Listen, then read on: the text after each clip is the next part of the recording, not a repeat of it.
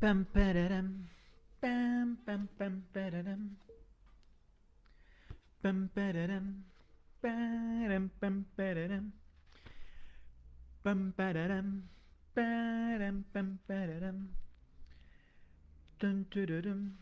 Tun, tururum. Buenos días, tengan todos ustedes. Ay, dispensen eh, la tardanza. Yo sé que les dije que iba a estar aquí a, la, a las 10, pero uno, terminé pues tarde la consulta y dos, no tenía agua para prepararme mi cafecito. Entonces, pues, es más, eh, va a ser una lectura corta, unos 20 minutos, porque pues hay consulta después. Así que, nada, vamos, vamos a darle. ¿Les parece? Digo, no quiero hacer como mucho meollo. Estábamos en, em, terminando lo que es la introducción de las definiciones de felicidad en el, en el video pasado, en la transmisión pasada. Y eh, creo que todo se está escuchando bien, ¿verdad? Quiero asegurarme de que sí. ¿Sí me oyen? Sí, parece que sí. Entonces, em, bueno, esta hi- hice una pequeña lectura de la introducción del capítulo uno con respecto a los mitos de mm, la felicidad. Entonces, am, vamos empezando con el mito número uno. Dice, la felicidad es el estado natural de todo ser humano. Nuestra cultura insiste en que el ser humano es feliz por naturaleza. Pero las estadísticas que citábamos en la introducción lo desmienten a todas luces. Recuerda, uno de cada diez adultos intentará suicidarse y uno de cada cinco padecerá depresión. Es más probabilidad, la, eh, es más, la probabilidad estadística de que sufras una enfermedad psiquiátrica en algún momento de tu vida es de casi el 30%. Ok, qué, qué, qué libro tan alentador, ¿verdad? Les recuerdo que esta primera parte es como problematizar el tema de la felicidad y es como para meternos miedo, ¿no? Y si a ello le añadimos el sufrimiento que causan otros problemas que no se consideran enfermedades psiquiátricas, como la soledad, el divorcio, las dificultades sexuales, el estrés laboral, la crisis de la mediana edad, los problemas de relación, la violencia doméstica, el aislamiento social, las amenazas, los prejuicios, la baja autoestima, la ira crónica y la falta de propósito u objetivo en la vida, uno empieza a hacerse una ligera idea de lo poco común que es la auténtica felicidad. Por desgracia, muchas personas viven convencidas de que todos son felices menos ellas. Y sí, lo has adivinado. Esa convicción no hace más que aumentar su infelicidad. Y por supuesto, ¿no? Y, creo que en esto se apoya mucho el tema de la crítica, ¿no? Que le podemos hacer a las redes sociales con respecto a, a cómo es que pues nos muestran el, un lado que, que solamente eh, las personas quieren mostrar. Difícilmente alguien va a estar mostrando eh, sus verdaderos problemas. Obviamente sí hay gente que lo hace, ¿no? Pero, pero la mayoría de las personas o la mayoría de los contenidos o de las noticias eh, son en respecto a, pues, que tienes que ser feliz, ¿no? Ahora bien, el mito número dos dice, si no eres feliz es que tienes algún defecto. Oye, es esa parte como culpígena. A partir del mito 1, la sociedad occidental asume de forma lógica que el sufrimiento mental es anormal. Se lo considera como una debilidad o una enfermedad, como el producto de una mente en cierto modo imperfecta o, oh shit, perdón, defectuosa. Pero ello, más bien por ello, cuando inevitablemente experimentamos pensamientos y sentimientos dolorosos, solemos autocriticarnos por ser débiles o estúpidos. Los profesionales de la salud contribuyen a este proceso poniendo enseguida etiquetas del tipo estás deprimido, que no vienen más que a confirmar lo defectuosos que somos. Chale. Esto ya es como un, como un fenómeno de, cierta manera eh, estructural, ¿no? O sea, somos parte del problema como, como personal de salud. La terapia de aceptación y compromiso se basa en un supuesto radicalmente distinto. La ACT sugiere que los procesos normales del pensamiento de una mente humana sana conducen de modo natural a un sufrimiento psicológico. No es que tú tengas un defecto, es solo que tu mente está haciendo su trabajo, aquello para lo que evolucionó. Por fortuna, la ACT puede decirte cómo adaptarte a ello de forma que tu vida se transforme en profundidad, ¿vale? Ah, es como ahí hay un, si estás jodido, pero mira, hay esperanza, hay una sobadita, ¿no? Hay una sobadita. Y es un poco de lo que estaba diciendo en la introducción, ¿no? Esta parte de que nuestra herencia evolutiva ha creado o ha diseñado que una mente que esté activamente percibiendo el peligro, que esté activamente persiguiendo, o perdón, eh, percibiendo o buscando la amenaza. Pues ¿para qué? Para precisamente poder evitarla. Sin embargo, hay cierto tipo de experiencias eh, psicológicas y emocionales que no se pueden evitar y es esta parte que está siendo reforzada por nuestra comunidad socioverbal Mm, llamémosle comunidad socioverbal, como a este eh, conjunto de normas, de reglas que se nos dicen que son y que deben de ser y que seguirán siendo, de cómo funciona el mundo, de cómo debemos de ser, de cómo debemos de pensar, de cómo debemos de sentir. Entonces, pues ahora sí que, que, que se juntan estas cosas y nos genera más estrés, más angustia, más ansiedad y nos sentimos más desajustados a nuestro entorno, cuando en realidad pues es que la mente simplemente está haciendo su chamba, ¿no? Para lo que fue de cierta manera hecha o diseñada. Bueno, el mito número 3 dice, para construir una vida mejor tenemos que deshacernos de los pensamientos negativos. Chale, mano. Esa parte de piensa positiva, ¿sabes? Vivimos en una sociedad del bienestar, en una cultura totalmente obsesionada con encontrar la felicidad. Ojo, la felicidad como lo estábamos definiendo en el video pasado, ¿no? Esta felicidad más efímera, más llena de placer inmediato, más llena de gratificaciones. ¿Y qué es lo que esta sociedad nos dice que hagamos?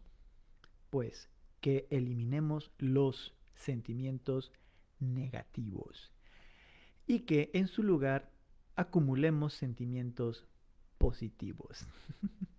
Me gusta cómo lo ponen entre comillas. Es una bonita teoría que, a simple vista, parece tener sentido. Al fin y al cabo, ¿quién quiere tener sentimientos negativos? Pero aquí está la trampa.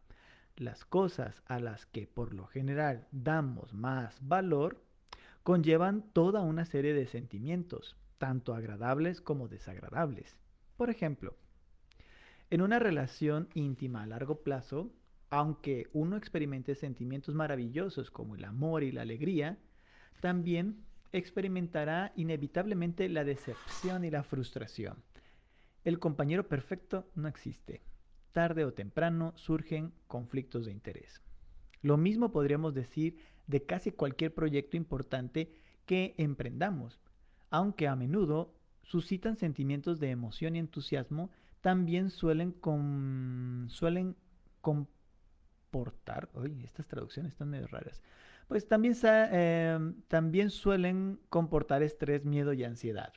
De modo que si crees que el mito número 3 tiene un gran problema porque es del todo imposible construir una vida mejor sin estar dispuesto a experimentar algunos sentimientos incómodos, en la segunda parte de este libro aprenderás a lidiar con estos sentimientos de manera completamente distinta con el fin de que te resulten mucho menos molestos.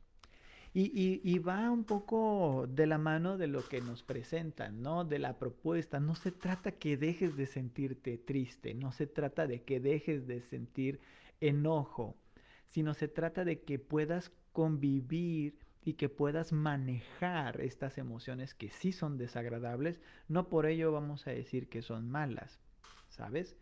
Es decir, de que no debemos de sentir tristeza, de que no debemos de sentir enojo, de que no debemos de sentir miedo. Precisamente eso es algo que nos caracteriza como seres humanos, el poder sentir.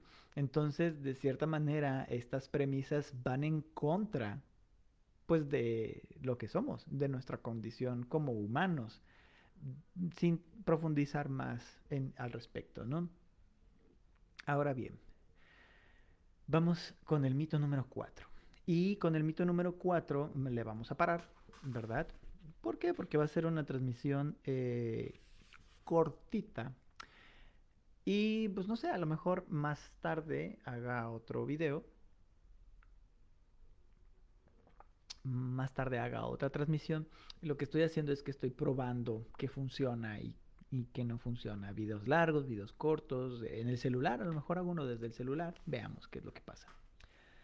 Mito número 4. Deberías ser capaz de controlar lo que piensas y sientes. ¡Ay, cabrón! Ese sí se pone más, más heavy. Sobre todo con esta parte del deberías. ¿sí? Deberías controlar. Lo cierto es que tenemos mucho menos control sobre nuestros pensamientos y emociones del que nos gustaría. No es que no tengamos control alguno, es solo que tenemos mucho menos del que los expertos nos hacen creer. Sin embargo, sí tenemos una enorme capacidad de control sobre nuestros actos. Y es actuando como se crea una vida rica, plena y llena de sentido. Por ello, en inglés se dice act, pronunciado como la palabra act, que significa actuar, en lugar de utilizar las iniciales ACT. La inmensa mayoría de los programas de autoayuda suscriben el mito número 4. Así, por ejemplo, muchos métodos te enseñan a identificar los sentimientos negativos y a sustituirlos por otros más positivos. Otros sistemas alimentan la repetición de afirmaciones positivas del tipo todo sucede en mi máximo beneficio y para mi mayor alegría o siempre soy fuerte, capaz y competente. Por último, otros métodos te instan a visualizar lo que quieres e imaginarte vívidamente cómo te gustaría ser viviendo la vida con la que sueñas. Si saben de lo que está hablando, ¿verdad? Si saben de lo que está hablando. Muy bien. el argumento básico de todos estos métodos es que si cuestionas tus pensamientos o imágenes negativos y en su lugar te llenas repetidamente la cabeza de pensamientos e imágenes positivos, encontrarás la felicidad. Vaya, ojalá la vida fuera así de sencilla. Hago una pausa. Continuemos. Estoy dispuesto a apostarme algo a que ya has probado un sinfín de veces a, pesar, a pensar en las cosas de manera más positiva. Y a pesar de ello, esos pensamientos negativos siguen volviendo una y otra vez. Como ya, hemos visto, nuestra mente ha ido evolucionando a lo largo de 100.000 años para pensar tal como lo hace. Así que unos cuantos pensamientos o afirmaciones positivas no van a suponer una gran diferencia. No es que estas técnicas no surtan ningún efecto. A menudo pueden hacer que te sientas temporalmente mejor, pero no te librarán de los pensamientos negativos a largo plazo, ¿vale? Es importante anotar eso. Lo mismo sucede con sentimientos negativos como la ira, el miedo, la tristeza, la inseguridad y la culpa. Existen multitud de estrategias para desembarazarse de ese tipo de sentimientos. Pero, sin duda, habrás descubierto ya que aunque se vayan, al rato vuelven. Y luego se van de nuevo y después regresan otra vez. Y así sucesivamente. Van y vienen, van y vienen, van y vienen. lo más importante es que si eres como la mayoría de los demás seres humanos del planeta, ya hayas invertido mucho tiempo y esfuerzo tratando de tener sentimientos buenos en vez de malos y probablemente hayas descubierto que en el caso de que no estés demasiado alterado, hmm, puedes extirparlos hasta cierto punto. Es decir, no se van a ir del todo. Pero casi con seguridad habrás descubierto también que a medida que aumenta tu nivel de angustia, tu capacidad de controlar estos sentimientos disminuye progresivamente. Por desgracia, la creencia en el mito 4 está tan extendida que tendemos a sentirnos frustrados cuando no logramos controlar nuestros sentimientos. Y, sobre todo, déjate de eso, o sea, nos empezamos a sentir frustrados y luego también nos empezamos a sentir culpables, porque es como de, es que eh, me dicen que yo debo de ser capaz de hacer esto y no lo puedo hacer, entonces algo está mal conmigo, ¿verdad? O algo no estoy haciendo bien y así vamos alimentando más y más y más y vamos reforzando más y más y más estos pensamientos. Estos cuatro poderosos mitos constituyen la antesala de la trampa de la felicidad. Nos empujan a una lucha que nunca podremos ganar, la lucha contra nuestra propia naturaleza humana. ¡Tras! Y es precisamente esa lucha la que nos construye la trampa. ¿Ves? Vamos luchando contra algo que no podemos cambiar, algo que es propio de nosotros. En el próximo capítulo la analizaremos con detalle, pero primero veamos por qué estos mitos se encuentran tan arraigados en nuestra cultura. Muy bien, interesante. Y hasta aquí le vamos a parar en esta pequeñísima transmisión a los 16 minutos, pues para que eh, lo que sigue se mantenga en un video a lo mejor un poco más largo Oh, cuestionario sobre el control de los pensamientos y sentimientos. Órale, viene, viene con test y todo el asunto. Muy bien. Va. Eh, para que quede todo en un mismo video, ¿no? Y, entonces, eh, ¿qué les parece? Eh, está interesante, ¿no creen? Cómo es que estos mitos son parte de cierta forma, pues, de un imaginario social, de una estructura de creencias, en nuestra propia cultura, o sea, está inmerso en, muchas expresiones, ¿no? O sea, el que se enoja pierde, ¿sabes? Como este tipo de em, creencias y, y, de ideas o sistemas que nos empiezan de alguna manera a hacer pensar o a hacer sentirnos mal por no poder hacer algo que se supone que debemos de ser capaces de hacer como el estar dominando nuestra propia mente, cuando en realidad lo que intenta hacer nuestra propia mente es mantenernos a salvo sin saber de qué nos tiene que salvar, ¿sabes? Eso es algo muy cagado. Entonces, eh, no se trata de enemistarte con tu mente, de decir, ah, finalmente, bla, bla, bla, bla. No, sino más bien de entender que es un trabajo en equipo. ¿sabes? O sea, es un trabajo en donde tú te tienes que poner a chambear junto con tu mente para decir, oye, ¿qué pedo? Esto sí, esto no, no sé, a ver, tú dime, pues tú eres el que tiene los cinco sentidos y está en contacto con el contexto. ¿Qué rollo, no? O sea, se vuelve más como una colaboración, ¿sabes? En lugar de solamente estar haciendo caso a lo que te dice tu mente y diciendo, ah, mi mente me está diciendo que esto, entonces sí está pasando esto. No se trata tanto así. Bueno, pues interesante, me está gustando mucho el libro. Mm. No sé qué piensas tú, el tiempo se me pasa volando. De nuevo una disculpa por no haber empezado a la hora, pero pues sucedieron cosillas que se me escaparon de las manos. Voy a terminar, no prometo que voy a hacer una transmisión. A ver, déjenme ver la agenda. el día de hoy, pero pues como no estoy avisando, igual también me siento más relajado, no me siento tan presionado con cumplir con un horario, pues chance y a la una o a las tres, dependiendo. O en la casa, igual y llegando a la casa hago una transmisión. De todas maneras, pues por ahí les aviso, ¿va? Cuídense mucho, espero que les esté gustando el libro, nos vemos para la lectura número 4. Bye.